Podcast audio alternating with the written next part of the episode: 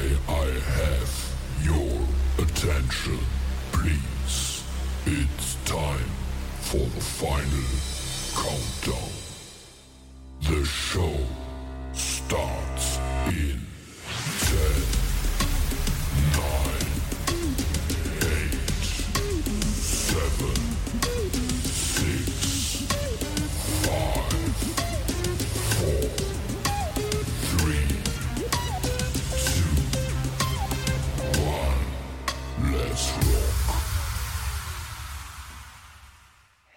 Happy birthday to you.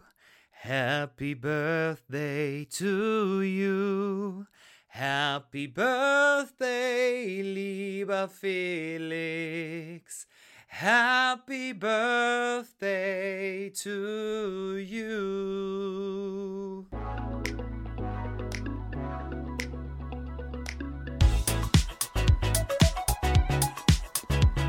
Regenbogengespräche, der Podcast mit Felix Kaiser und Patrick May.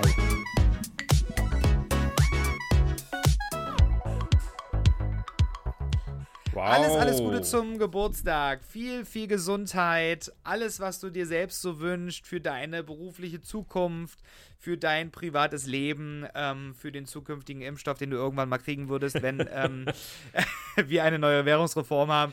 Ähm, ich wünsche dir alles, alles Gute, Felix, dass wir noch viele, viele Folgen zusammen haben und natürlich viel gemeinsam in diesem Sommer mit den Regenbogengespräche erleben werden. Ich danke dir, mein Lieber.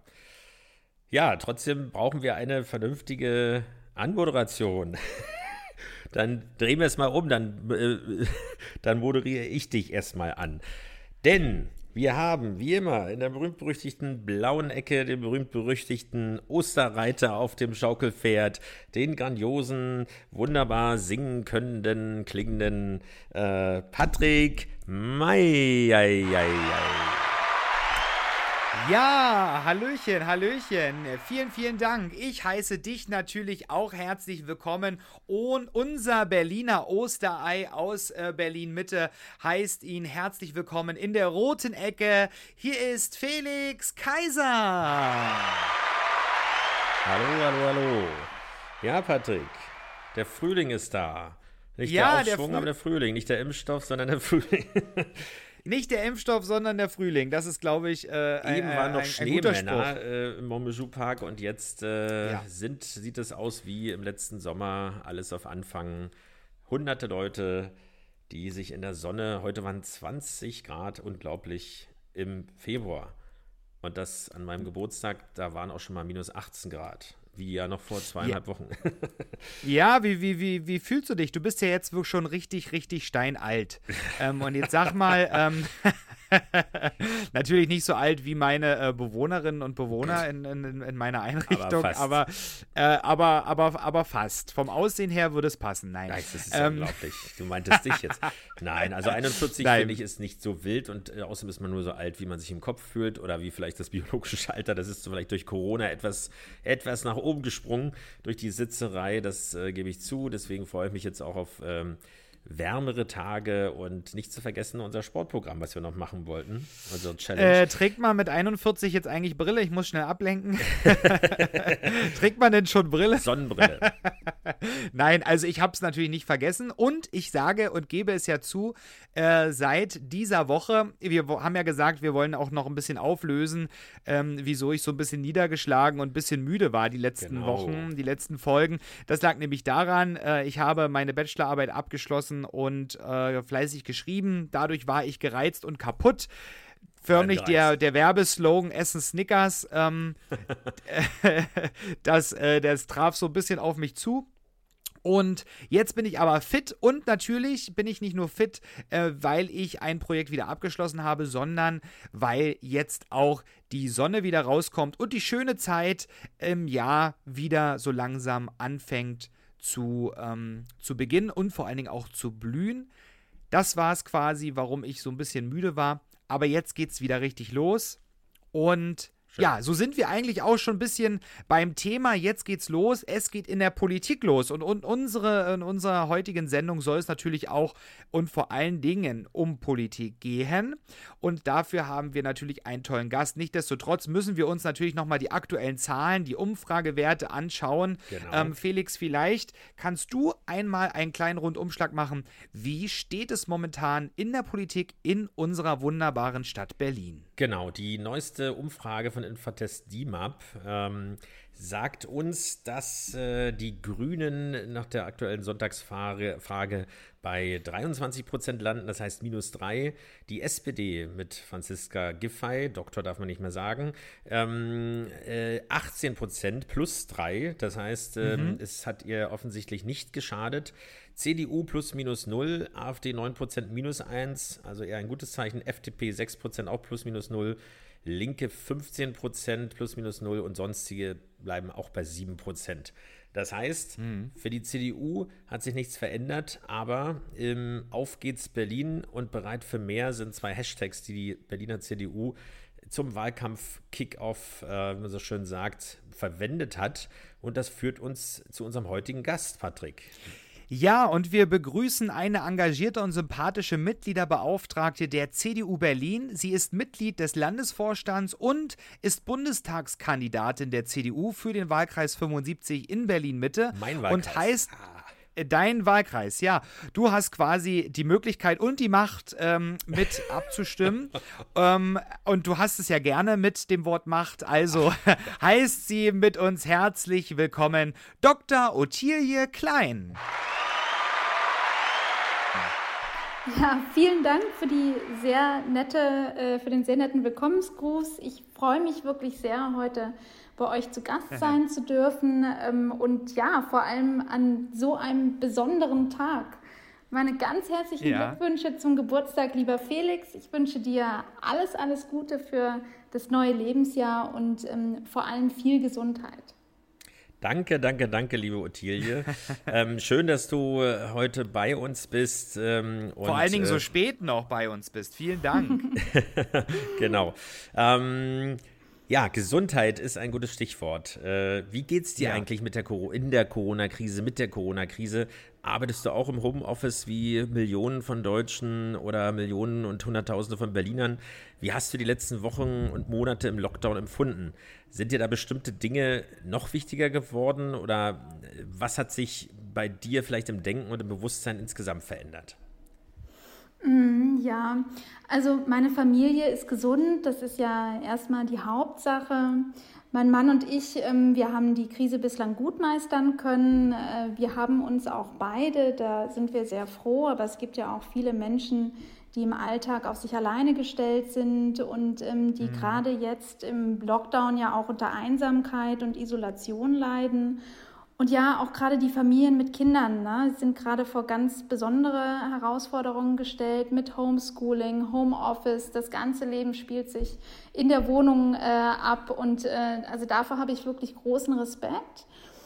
Äh, die Krise, denke ich, verdeutlicht auch, wie soziale Wesen wir eigentlich sind. Ne? Also ich weiß nicht, wie es euch geht, aber ich vermisse den persönlichen Austausch äh, wirklich sehr, einfach mal ins Café zu gehen, sich mit Freunden zu treffen, auch einfach mal ins Museum zu gehen. Ja? Ähm, das, das, das fehlt mir sehr und auch in Gesprächen mit meinen Freunden und Bekannten spüre ich, dass, dass viele einfach wirklich müde sind. Dennoch ist es, glaube ich, wichtig, dass wir jetzt noch durchhalten, dass wir diszipliniert sind, Abstand halten und ähm, denn es wäre ja schade, wenn wir die Mühen und die Anstrengungen, die wir im Lockdown jetzt schon geleistet haben, ähm, äh, wenn die vergebens gewesen wären. Und ähm, klar ist das eine Herausforderung, aber ich glaube, dass, äh, dass es wert ist, dass wir uns äh, da durchkämpfen. Beruflich ist es bei mir äh, zurzeit so, dass mein Arbeitgeber, der äh, Bundesverband öffentlicher Banken, ähm, uns alle ins Homeoffice geschickt hat. Ich sozusagen von zu Hause aus arbeite jeden Tag und auch schon äh, seit äh, November. Und ich bin tatsächlich eigentlich nicht so der Homeoffice-Typ. Ich habe ja auch äh, lange promoviert und viel Zeit zu Hause verbracht durch die Promotion. Äh, dennoch mhm. finde ich, dass es ein großes Privileg ist, auch von zu Hause arbeiten zu können. Äh, viele können das ja gar nicht. Ne? Also die Busfahrerin, der Kassierer oder die Krankenschwester, die können sich das ja gar nicht aussuchen. Und äh, oftmals ähm, müssen sie vielleicht noch den Bus nehmen oder die Bahn, um zum Job zu kommen, äh, setzen sich da natürlich einem gewissen Infektionsrisiko aus. Und insofern bin ich da ähm, sehr dankbar und froh, äh, dieses Privileg des Homeoffice genießen zu können und will mich gar nicht beschweren. Ja, du, du hast es gerade gesagt, ähm, du hast äh, promoviert und so komme ich so ein bisschen zu deinem ähm, Bildungsweg, der, wie ich oder wie auch Felix finde, ähm, sehr beeindruckend ist. Mhm. Nach deinem Realschulabschluss, den du ge gemacht hast, hast du an einem Wirtschaftsgymnasium dein Abitur gemacht und danach dann Geschichte, Politik und Literaturwissenschaften studiert in Bonn, in den USA und in Oxford und dann natürlich schließlich ähm, promoviert. Vielleicht kannst du ja darüber mal ein bisschen was erzählen. Warum Geschichte? Warum Politik? Hat dich das schon immer, schon immer gereizt? Gerade jetzt auch für deine, ähm, für deine berufliche politische Karriere und ähm, ja, Literaturwissenschaften. Wie, wie, wieso das? Mhm, ja. Ja, sehr gerne. Also ähm, das war tatsächlich ein relativ langer Weg auch. Ich bin erstmal nach dem Abitur äh, nach Bonn äh, gezogen. Das war für mich damals, war 19 Jahre alt, ich bin im Schwarzwald aufgewachsen. Also Bonn war für mich der Inbegriff von Urbanität. Kann man sich heute gar nicht mehr vorstellen. Also als Lass mal so stehen. Und also ich war, ich war tatsächlich davon fasziniert, dass diese Stadt eine U-Bahn hatte. Das war für mich ähm, etwas äh, völlig Neues. Und ähm, mhm. ich bin nach Bonn damals gegangen, äh, weil äh, die Stadt eine sehr gute Universität hat und ähm, auch als Stadt einfach viel zu bieten hat. Äh, mittlerweile ziehe ich den Berliner Trubel so natürlich äh, dem gemütlichen Bonn vor, das ist ganz klar. Und ich muss auch gestehen, dass, ich, äh, dass es mich in Bonn dann relativ schnell auch wieder ins Ausland gezogen hat. Also ich war nach sechs Semestern scheinfrei und hätte mich dann theoretisch äh, für das Magisterexamen anmelden können und dachte dann so, ach nee, äh, war es das jetzt schon mit dem Studium? Äh, habe mich dann auf verschiedene Stipendien äh, beworben und bin dann in die äh, USA gegangen für ein Jahr ans mhm. ähm, Mount Holyoke College. Das ist ganz interessant. Das ist ein privates College an der Ostküste, übrigens ein Frauencollege. Das kennen wir so mhm. gar nicht in Deutschland, aber ist tatsächlich in den äh, USA gar nicht so selten. Und, ähm, in welchem Bundesstaat liegt das? Massachusetts. Ah, okay. Mhm. Das ist da in der Nähe von Springfield, also eher so im Westen von Massachusetts. Ja. Und ähm, das war wirklich eine ganz äh, tolle Erfahrung. Das, ist, das Mount Holyoke College ist das älteste Frauencollege äh, der Vereinigten Staaten 1837 äh, gegründet und also ein sehr traditionsbewusstes College äh, mit einem ja. wunderschönen äh, Campus. Wir haben das ja gar nicht in Deutschland so, dass wir so ein, so ein Campusleben haben, zumindest gewöhnlicherweise. Und in den USA ist es ähm, aber gang und gäbe. Ja, ja das und ist, äh, hm? das, es gibt immer noch Überraschungen. Es gibt noch eine weitere, also ich wollte nur eins sagen, vielleicht gibt es das ja bald wieder, weil die Frauen übernehmen ja die Macht, wie wir sehen. Und äh, so ist es. Ja, äh, aber es gibt noch was, was anderes Bemerkenswertes, nämlich, äh, du hast es schon erwähnt, ähm, äh, du hast promoviert und zwar äh, nach dem Studium eben in Oxford in Helsinki und Gießen. Wie, mhm. wie ist, also hast du deine Doktorarbeit äh, quasi geschrieben und zwar, mhm. und jetzt mhm. kommt es über die Figur der Mörderin in der Literatur. Muss sich irgendjemand irgendwie Sorgen machen oder ist das eine Warnung an, an die Männerwelt in der Politik?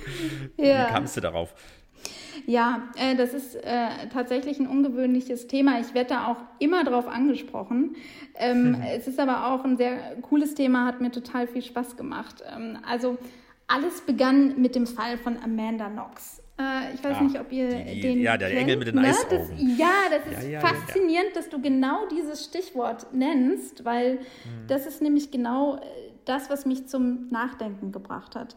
Ähm, zum einen war das ja, also hat dieser Fall ein irre Medienecho auf sich gezogen weltweit und äh, zum anderen eben dieses, äh, diese Betitelung hervorgebracht und ich habe mich halt gefragt, naja, also Engel mit den Eisaugen, würde man so über einen männlichen Tatverdächtigen sprechen?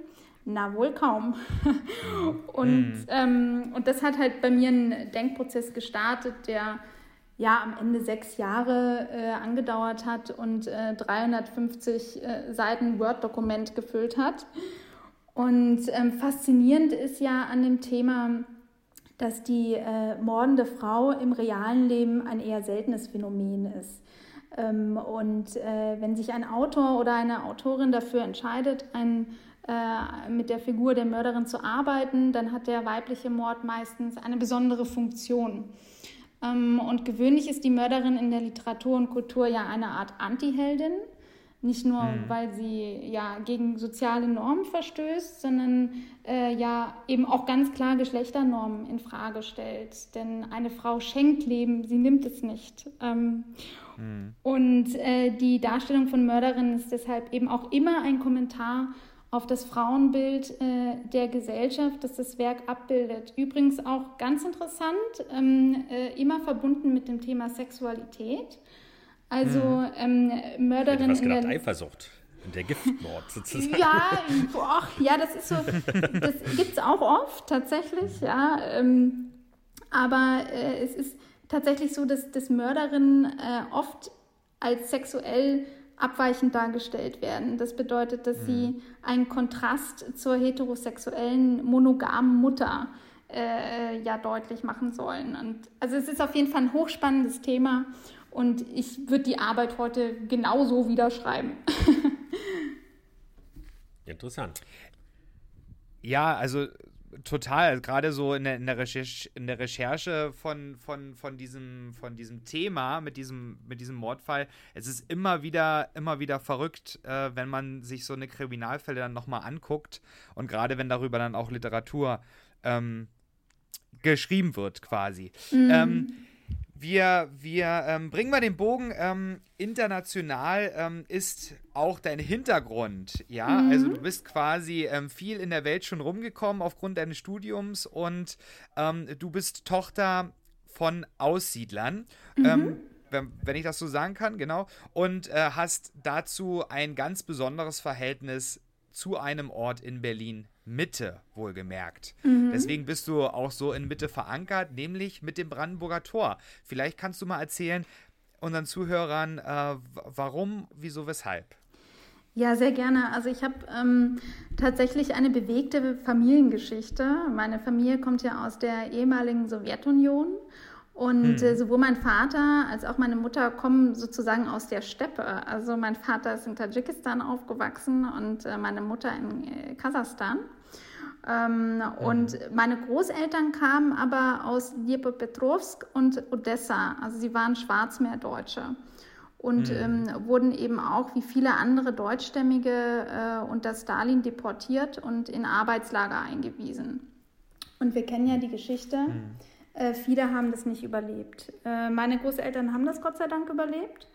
Und ähm, es ist, war aber auch so, dass es als Deutsche in der Sowjetunion äh, auch nicht leicht war. Insbesondere wenn man beispielsweise, wie mein Vater für eine deutsche Zeitung geschrieben hat.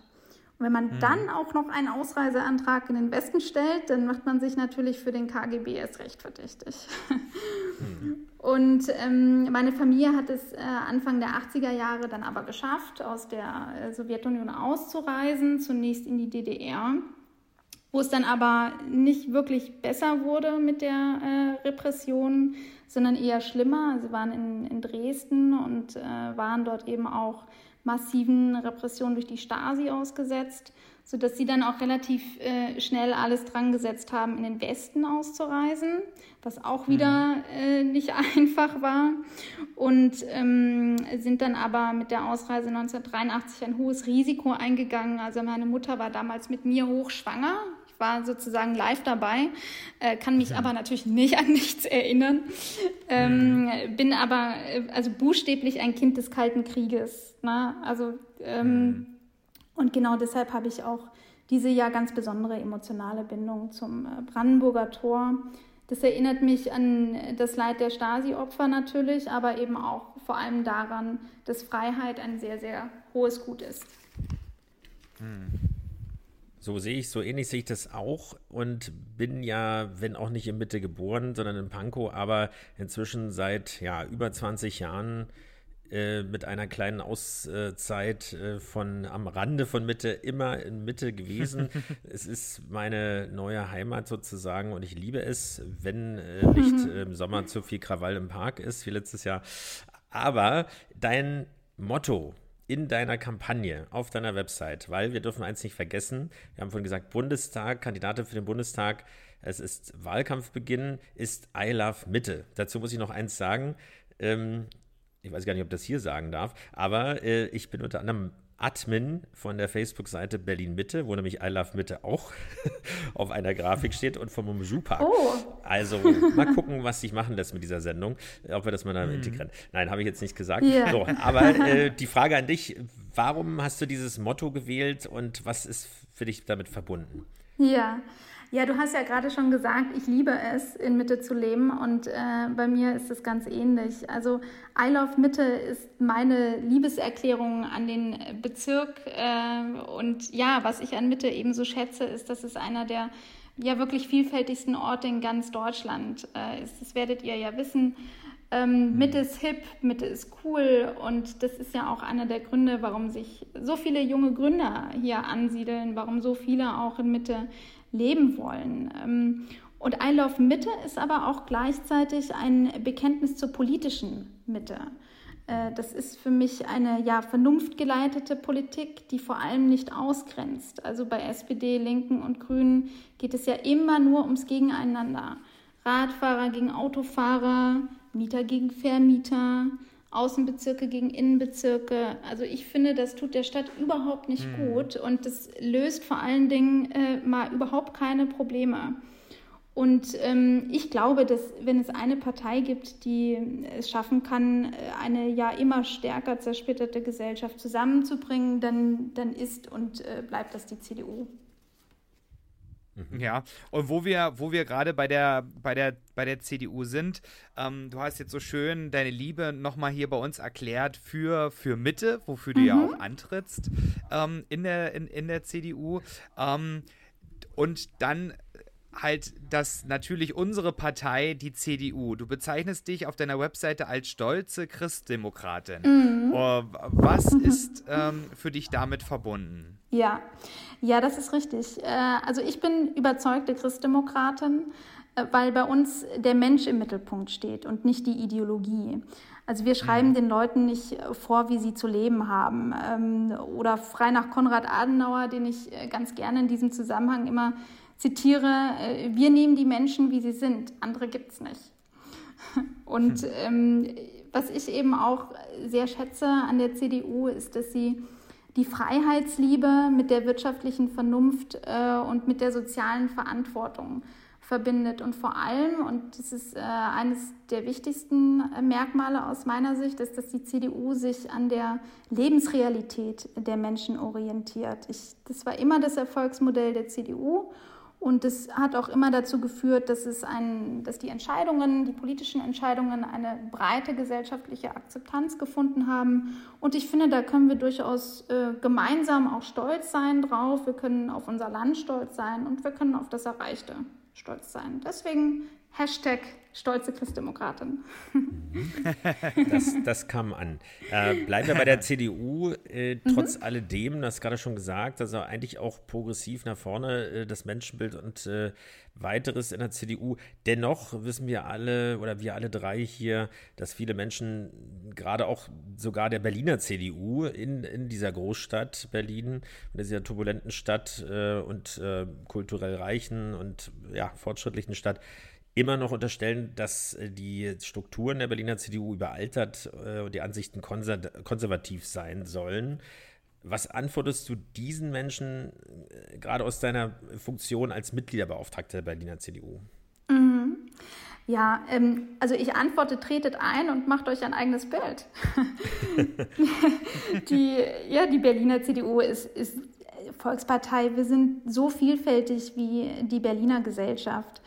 Es gibt Frauen und Männer, junge und alte, Menschen mit Migrationshintergrund und ohne, Homosexuelle und Heterosexuelle, Urberliner und Zugezogene, Ja, und entsprechend breit ist natürlich auch das Meinungsspektrum äh, in der CDU. Und das ist es auch übrigens, was ich sehr schätze an, an unserer CDU, ist, dass die verschiedensten Menschen da zusammenkommen und um das beste Argument ringen. Mhm. Ähm, würdest du also sagen, dass die Berliner CDU heute eine jüngere, moderne und auch weiblichere, wirkliche Großstadtpartei geworden ist? Vielleicht auch unter Kai Wegner? Mm, ja, ja, also den Eindruck habe ich. Ähm, wobei wir auch nie so verstaubt waren, wie uns die politischen Mitbewerber äh, gerne darstellen. Also Grüne und SPD pflegen ja gerne ihre CDU-Klischees aus äh, längst vergangenen Zeiten. Ähm, in den, hm. ja, äh, ist so. Das äh, sieht man immer ganz schön auf Twitter. Äh, aber in den, in den letzten zwei Jahren, finde ich, hat sich äh, gerade unter der Führung von Kai wirklich äh, viel verändert in der Berliner CDU. Wir haben uns ein cooles Design gegeben und es herrscht insgesamt, wie ich finde, ein herzlicher und kollegialer Umgang das macht einfach Spaß, äh, mit dem Präsidium zusammenzuarbeiten, im Vorstandsteam äh, zusammenarbeiten. Und das wisst ihr ja auch, der Kai reißt uns ja alle mit, mit seiner Energie und mit seiner Leidenschaft für Berlin. Das sorgt für Aufbruchstimmung in der CDU Berlin. Und, und du hast es ja schon angesprochen, äh, Stichwort weiblich. Also ich freue mich immer ganz besonders auch als Mitgliederbeauftragte, dass wir wirklich viele weibliche Interessierte haben, die sich bei mir melden ähm, und die mitarbeiten wollen. Und es ist ja auch so, dass wir in der Berliner CDU sind wir uns ja alle einig, dass wir den Anteil von Frauen in politischen Ämtern und äh, Mandaten erhöhen wollen. Das war von Anfang an einer der Schwerpunkte von Kai als Landeschef. Der äh, Landesvorstand besteht ja auch zur Hälfte als Frauen. Ich weiß gar nicht, ob es einen anderen mhm. Landesvorstand gibt äh, in, in Deutschland der CDU, der ähm, zur Hälfte aus Frauen besteht. Ähm, aber das war eine ganz große Selbstverständlichkeit und äh, auch mir als Mitgliederbeauftragte ist das ein großes Anliegen, dass wir dafür sorgen, dass wir für Frauen attraktiver werden und ähm, einfach ja auch einladender werden. Aber wie gesagt, ich kriege da auch jetzt schon äh, ganz tolles Feedback von Interessierten. Deswegen wahrscheinlich auch die, ähm, die Farbe und das Design einer sehr, sehr weltweit bekannten oder Deutschland bekannten oh, oh, oh, äh, Parfüm, Parfümmarke. man munkelt, man munkelt. Nein, nein, nein. Ähm, aber ähm, ja, machen wir den Sprung doch einfach noch weiter zu, zu Berlin und mhm. natürlich auch ähm, dem Bundestag. Du kandidierst nämlich ähm, für Berlin und für den Bundestag. Was mhm. sind deine politischen und gesellschaftlichen Schwerpunkte ähm, in deinem Wahlkampf, die du dann im Bundestag halt auch vertreten möchtest? Ja, ja, was treibt mich an? Äh, also ich komme aus Berlin, äh, ich komme aus Mitte, ich kenne Mitte und ich will in Mitte etwas bewegen. Und ähm, ich habe ja eben schon gesagt, Mitte ist einer der vielfältigsten Orte Deutschlands, aber es ist eben auch ein Ort ähm, großer Gegensätze und äh, sozialer Unterschiede. Und als äh, Politiker, finde ich, muss man beides im Blick behalten und sehr unterschiedliche äh, Interessen berücksichtigen. Hm.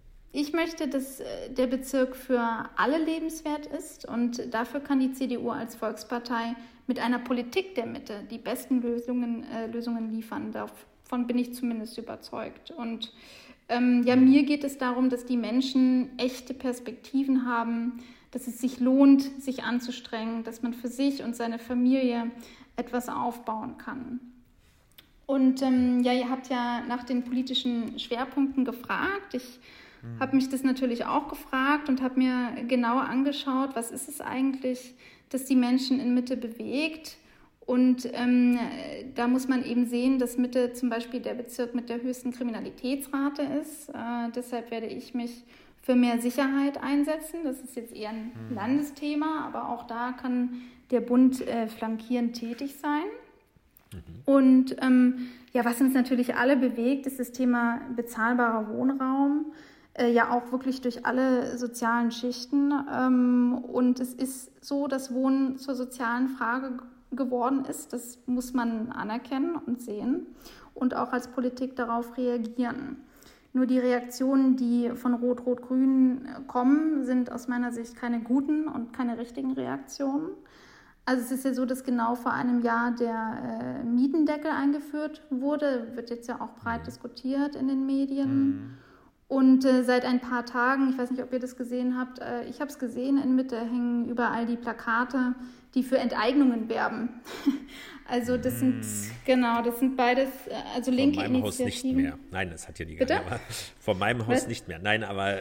so. Nein, Scherz beiseite. Seitdem nein, er die aber Leiter geholt hat und es abgenommen hat. Von, von oben runter. Ja.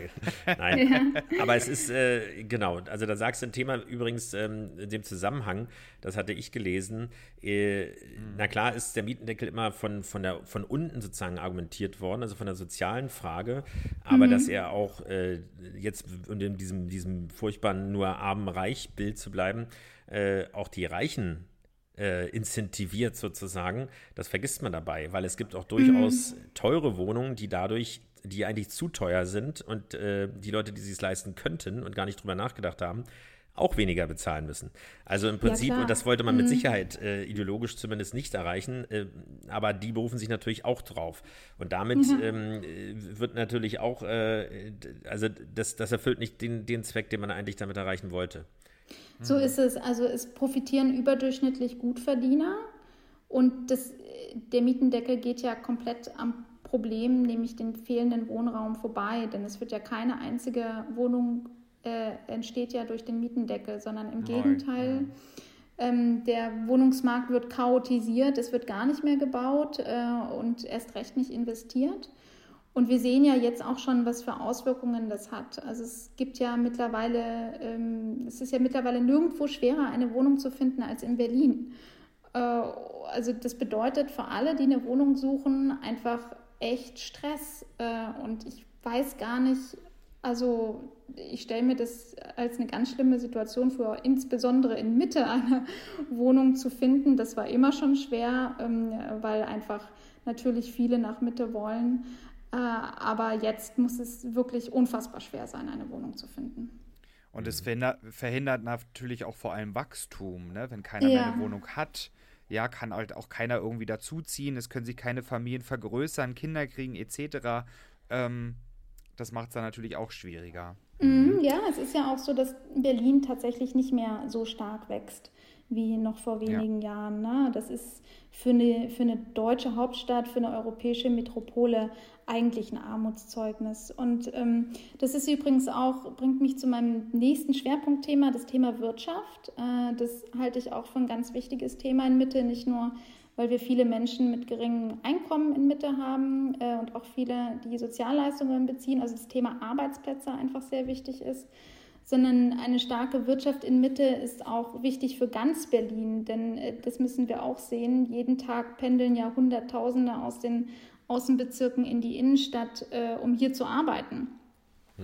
Und insofern ist es sehr wichtig, dass wir äh, als Politik auch das Augenmerk darauf legen, gerade nach der Corona-Krise Innovation zu fördern, dass wir äh, die, äh, die, die Start-ups äh, weiter in den Blick nehmen, schauen, wie wir da Innovationen fördern können und ja auch äh, die Forschung, die hier ja in Mitte sehr stark ist, auch äh, weiterhin zukunftsfähig ausrichten.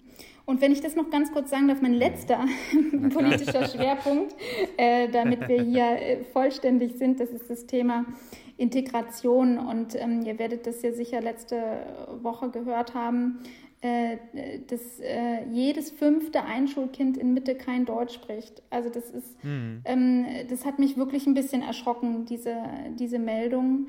Und ähm, ich wusste natürlich auch vorher, dass, dass es Herausforderungen gibt äh, bei einem äh, großen Bevölkerungsanteil mit Migrationshintergrund. Wichtig ist mir aber vor allen Dingen, dass gerade die Kinder eine äh, ja, Möglichkeit haben, ihre Potenziale entfalten zu können. Und ähm, wenn man bei der Einschulung schon äh, zurückgeworfen ist, weil man kein Deutsch spricht oder ungenügend Deutsch spricht, dann wird es einfach sehr, sehr schwer, das aufzuholen irgendwann.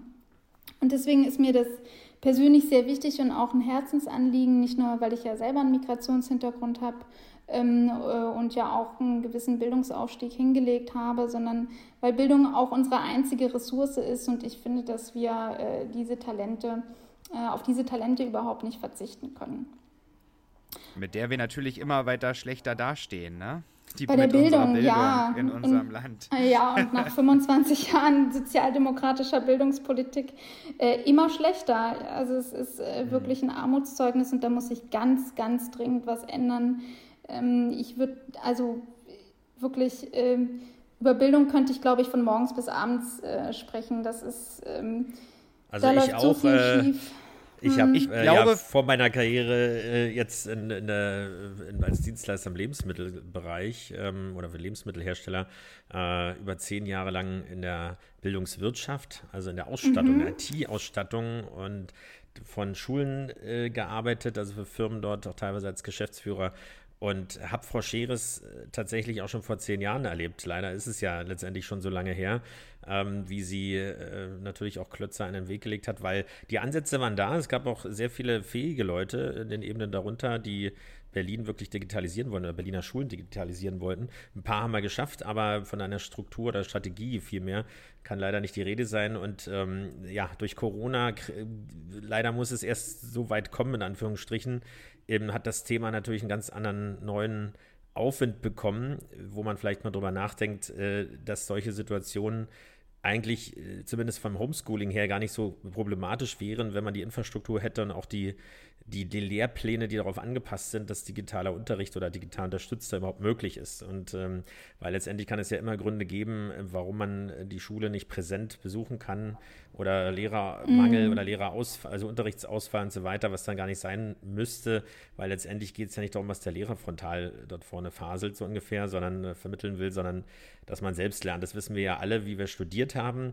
Das äh, ist nicht entscheidend, ist, was der Prof da vorne sagt oder äh, der Dozent, sondern was man daraus macht und was, dass die eigentliche Arbeit erst danach beginnt. Und das äh, ja. ist natürlich immer die Schwierigkeit, wenn ich mich berieseln lasse oder eben gerade nicht mal das oder, wie du schon richtig sagtest, äh, die Sprache noch nicht mehr beherrsche, ähm, dann sind die Chancen natürlich nicht da, dann auch weiter im Leben erfolgreich zu sein. Und das führt mich zum nächsten Punkt, eigentlich anderer Ja, Themenkomplex. Bildung. Äh, Bildung inner, Nein, ich meine, innerparteilich. ich, mein, ich meinte eigentlich das Thema Chancengleichheit und Anerkennung von Ja. äh, Lebenswegen, äh, nicht nur Migrationshintergrund, dann hast du es vorhin auch schon angesprochen. Es gibt in der CDU auch Homosexuelle, äh, Lesben und Schwule, äh, Transgender und so weiter, Transmenschen. Ähm, du weißt ja, äh, dass wir, äh, Patrick und ich und viele andere auch äh, in der LSU, also in, den, in der Organisation Lesben und Schwule in der Union, kurz LSU, Berlin organisiert sind und auch LSU Pankow organisiert sind und äh, natürlich im, vor zwei Jahren inzwischen schon, knapp zwei Jahren, ähm, auf dem, also einen Antrag mit äh, der CDU Berlin ausgearbeitet haben für äh, den Bundesparteitag damals, der, wenn er denn dieses Jahr dann noch so stattfindet, auf jeden Fall auf den nächsten Bundesparteitag der CDU abgestimmt werden soll. Und zwar geht es um die Anerkennung der LSU als Sonderorganisation der Union. Ähm, Wie stehst du zu diesem Thema? Ja, also für mich ist die LSU fester Bestandteil äh, der CDU-Familie und ich finde Zeit, dass die Organisation nach 20 Jahren ähm, jetzt äh, auch also als Sonderorganisation, aber auch als Vereinigung äh, anerkannt werden sollte. Äh, ich freue mich, dass die Initiative dazu aus Berlin kommt und ich habe ja auch das Anliegen äh, im Landesvorstand damals gerne unterstützt. Also ich persönlich bin großer Fan unserer LSU Berlin und ähm, ko komme immer gern zu den LSU-Veranstaltungen. Das ist immer, macht immer Spaß. Sehr schön. Ja, und äh, Felix hat es angesprochen. Ähm, wir sind in der LSU tätig und ähm, da führt es mich auch gleich ähm, zu den nächsten Fragen. Diversity ist das große Thema. Findest du, dass Diversity und Toleranz gegenüber ähm, der LGBT-Community und dem queeren Leben in unserer Stadt gelebt werden? Ähm, und ähm, was kann die CDU tun diesbezüglich, ähm, um Minderheiten ein sicheres und frei entfaltbares ähm, Leben zu ermöglichen, in Anbetracht der steigenden Zahlen von homophoben Ober äh, Übergriffen in Berlin? Ja, also ich finde, äh, wir müssen deutlich machen äh, und ganz deutlich machen, dass Homophobie äh, keinen Platz in unserer Gesellschaft hat. Das ist zum einen Aufgabe der Politik, aber es ist eben auch Aufgabe jedes Ei- Einzelnen von uns. Für mich gibt es da zwei wesentliche Punkte. Erstens Akzeptanz schaffen. Homosexuelle Menschen gehören ganz selbstverständlich dazu. Und zweitens homophobe Übergriffe konsequent verfolgen und entsprechend auch bestrafen. Und also aus meiner Sicht ist es, es ist doch so einfach. Wenn sich zwei Menschen lieben, füreinander einstellen wollen, dann ist das doch wunderbar. Und Punkt. Absolut. Dem ist nicht so, So- zuzufügen. Ja, so, da, so, würden wir, so würden wir stehen lassen. Wir brauchen nichts schneiden, nichts bearbeiten. Nein, also ich glaube, ich glaube, ähm, das ist ein gutes Statement. Das lassen wir so stehen. Und so wären wir, ähm, vielen Dank dafür jetzt ähm, am Ende jetzt, ähm, wir sind auch am Ende unserer Fragerunde angekommen. Ähm, vielen, vielen Dank. Du hast uns einen tollen Einblick über, über dich, über deine Arbeit, über deine Haltung zur ähm, Berliner CDU, zu Politik in Berlin gegeben und natürlich auch, wie du zu uns stehst. Äh, Nicht nur zu mir und Felix, die ja Mitglieder der LSU Berlin sind, sondern natürlich auch zu unserer ganzen Community ähm, in Berlin und natürlich auch über die Grenzen hinaus. Felix, ähm, wir sind am Ende und am Ende ist Na, es immer schon so ganz. unsere Tradition. Ja, genau. Ich wollte gerade sagen, du sagst so oft Ende. Genau, Jetzt ja, kommt ja, ja, nein, noch nein, der, der lockere Teil, äh, berühmt berüchtigt, oft kopiert, auch äh, Genau. auf nicht ganz so weit entfernten äh, Podcasten. Aber da wollen wir nicht weiter drauf eingehen. Es ist ja schön zu sehen, dass ein Format äh, offensichtlich äh, sehr äh, gut ankommt. Ähm, und zwar äh, unsere Frage-Antwort- oder Schnellfragerunde. Ähm, Um es kurz zu erklären Genau. für dich nochmal. Also, äh, wir stellen abwechselnd, also Patrick und ich stellen abwechselnd zwei Begriffe gegenüber. Und äh, du kannst, äh, du oder solltest bitte darauf antworten, entweder mit der entsprechenden Antwort, A oder B sozusagen, oder du kannst auch kurz erklären, warum das so ist. Wichtig ist kurz und äh, dass es impulsartig rauskommt und wir vielleicht noch ein bisschen mehr von dir erfahren. Und dann würde ich sagen, starte ich mal mit der ersten Frage. Altbau oder Neubau? Altbau in Mitte. Wohnst Ja, du klar. selbst im Altbau, wenn ich fragen darf? ich habe früher auch mal im Altbau ja, ich gelebt. Wohne, ich wohne tatsächlich im Altbau, äh, aber unsaniert. Also, ja. Ja, das, das, das kenne ich, das kenne ich auch noch zu gut aus ähm, dem Prenzlauer Berg. Aber ich hätte mich wahrscheinlich auch so entschieden. Okay, nächste Frage. Bier oder Wein? Beides ist gut. Äh, Bier. Sehr schön, da bin ich ja Oh. sofort dabei. Ähm, nächste Frage. Fahrrad oder Bahn? Bahn. Einfach aus praktischen Outfit-Gründen. Ich, ich wollte ich es nicht genau sagen, aber mit den Schuhen auf dem Fahrrad, das könnte schwierig werden. Ja, Dazu ja, muss man ja, wissen, dass, das äh, so. dass Ottilie sehr attraktiv ist und immer perfekt gekleidet. Ähm, und äh, Oh, da irgendwie sich ich den Rock unter die Hose anzuschmieren an der Fahrradkette. Ja. Aber deswegen habe ich extra nicht Auto gesagt. Aber ich hoffe, du fährst wirklich mit der Bahn. Ich habe überhaupt kein. Nee, ich fahre nur ÖPNV. Ich habe überhaupt kein Auto. Sehr schön. Das wird jetzt auch Ja. die, die Gegenseite freuen. Genau, und, und, Oder und auch mit der nicht. Bahn. ja. Das stimmt. Ähm, es, geht, es geht weiter. Mit der Bahn wird es schwer, dorthin zu kommen, aber du musst dich entscheiden: Ferien in den Bergen oder am Meer. Äh, auch beides toll. Ähm, Würde ich mich entscheiden müssen, dann mehr. Okay, welches ist dein Lieblingsmeer? Hast du so ein Urlaubsziel, ähm, ein Ozean ähm, oder so, was, weil, wo du am liebsten hinreist? Ja, die Ostsee finde ich tatsächlich toll. Ach, die Ostsee. Ja. Ja, da bin ich ja auch dabei. Ich komme ja auch aus dem Schwarzwald. Ja. ja. Das ist das absolute Gegen, Gegenstück dann. genau. Und ich, und ich sage noch, hast du einen Ozean, wo du gerne hin möchtest? Die Ein Ostsee. Binnenmeer. Ja, du, Ein Binnenmeer, genau. Für mich war das auch immer der Ozean, äh, Das als die stimmt. Mauer noch stand. also, aber ich äh, kann dir da nur zustimmen, obwohl ich jetzt auch äh, immer wieder mal an der Nordsee bin oder auf Sylt bin oder sowas, aber für mich ist die Ostsee immer noch was anderes. Also ich bin vor null Jahren, weil meine Eltern waren Dauercamper, äh, auf Rügen gewesen, also wirklich als, als äh, äh, Baby schon und äh, habe da Volleyball spielen gelernt mit oder baggern beim Volleyballspiel. Nein, irgendwie schon mit, mit drei, vier Jahren und ähm, äh, damals eben noch FKK-Strand äh, und immer wieder, eigentlich zieht es mich dahin. Also klar gibt es viele schöne Orte und viele schöne Meere, äh, aber irgendwie ist es dann doch mit der Kindheit verbunden, das ist natürlich immer auch wichtig dabei. Aber kommen wir zur letzten Jahr oder eins oder zwei Frage. Hund oder Katze? Ah, ich bin nicht so der Haustiertyp, aber ähm, müsste ich mich entscheiden, würde ich eine Katze nehmen. Ja, Ach, die, ist, die schade. widerspricht auch nicht. ja, äh, dann noch vielleicht eine offene Frage, weil du hast viel gesagt, was deine Visionen sind oder deine, deine Wünsche für Berlin auch sozusagen, beziehungsweise Wünsche habe ich jetzt falsch gesagt, deine Ziele für Berlin. Was ist denn dein größter Wunsch für dieses Jahr? Ganz klar, dass wir die Corona-Krise äh, erfolgreich meistern. Genau. Das Und alle gesund finde, bleiben. finde, Das- ich, das- finde ich auch. Und äh, ja, es sieht ja mal gut, mal wieder weniger gut aus. Man weiß es nicht so genau. Wir versuchen das Thema immer zu vermeiden, aber es geht ja irgendwie nicht. Jetzt ist es Frühling draußen und äh, man könnte meinen, jetzt wird es wieder weniger, aber dann gibt es ja noch die Mutante und so weiter. Aber ich glaube, das wünschen wir uns alle. Und was du davon gesagt hast, ja, äh, deswegen. Aber ähm, äh, das Soziale, äh, uns geht es genauso. Ähm, letztendlich müssen wir diese Sendung nicht wie, wie in der Anfangsphase im letzten Jahr auch immer fernmündlich, obwohl das ja auch dank der Technik wunderbar funktioniert, weil um es nochmal zu erklären, weil sich vielleicht einige Hörer fragen, wir sitzen wirklich an drei unterschiedlichen Orten. Nicht, dass es so wirkt, dass wir uns hier ständig gegen die Regeln hinwegsetzen. Und ähm, das ist etwas aufwendiger, aber es funktioniert. Aber es ist natürlich immer schöner, wenn man auch wirklich herzlich lacht und zusammensitzt. Ähm, äh, zusammen und natürlich auch das ganze Gesellige genießen kann. Aber ja, vielen, vielen Dank, liebe Ottilie, für dieses äh, tolle Gespräch, für die aufschlussreichen Aussagen, für deine Planung, auch für die Geschichten aus deinem Leben zu den weiblichen Mörderinnen. Das fand ich sehr spannend. da müssen sich einige in Acht nehmen, äh, wenn wir es nochmal zitieren. Aber vielen, vielen Dank, dass du heute äh, bei uns warst und äh, für uns ähm, äh, ja, diese Fragen beantwortet hast und alles, alles Gute für den Wahlkampf und für deine weitere wichtige Arbeit. Ja, vielen, Ja.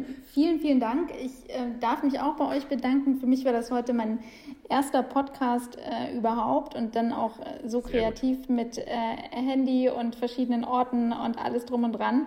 Äh, und ich freue mich natürlich, dass ich heute einen Teil deines Geburtstages mit äh, dir, Felix, verbringen äh, durfte, darf. Und ja, wünsche dir dann in dem Zusammenhang auch noch einen ganz tollen Tag. Feier schön und wie gesagt, vielen, vielen Dank. Bleibt gesund. Danke Ja, dir. wie, vielen Dank, Ottilie. Wir gehen jetzt alle fleißig ins Bett, schlafen aus und dann ähm, feiern wir ähm, Felix den, seinen Geburtstag. Ich bedanke mich auch, Ottilie, dass du dir Zeit genommen hast zu so später Stunde. Vielen Dank ähm, auch euren, äh, unseren Hörern natürlich. Ähm, wir freuen uns wieder, wenn ihr uns fleißig Feedback gibt und, ähm, und uns fleißig schreibt, wie ihr die Folge fand. Und vielleicht habt ihr auch die ein oder andere Frage, dann ähm, schreibt sie uns und lasst sie uns zukommen. Vielen Dank, Ottilie. Vielen Dank, Felix. Einen schönen Tag euch oder schönes Wochenende, wann immer ihr uns hört. Genau. Und bis bald. Bleibt gesund. Tschüss. Tschüss. Tschüss. Regenbogengespräche, der Podcast mit Felix Kaiser und Patrick May.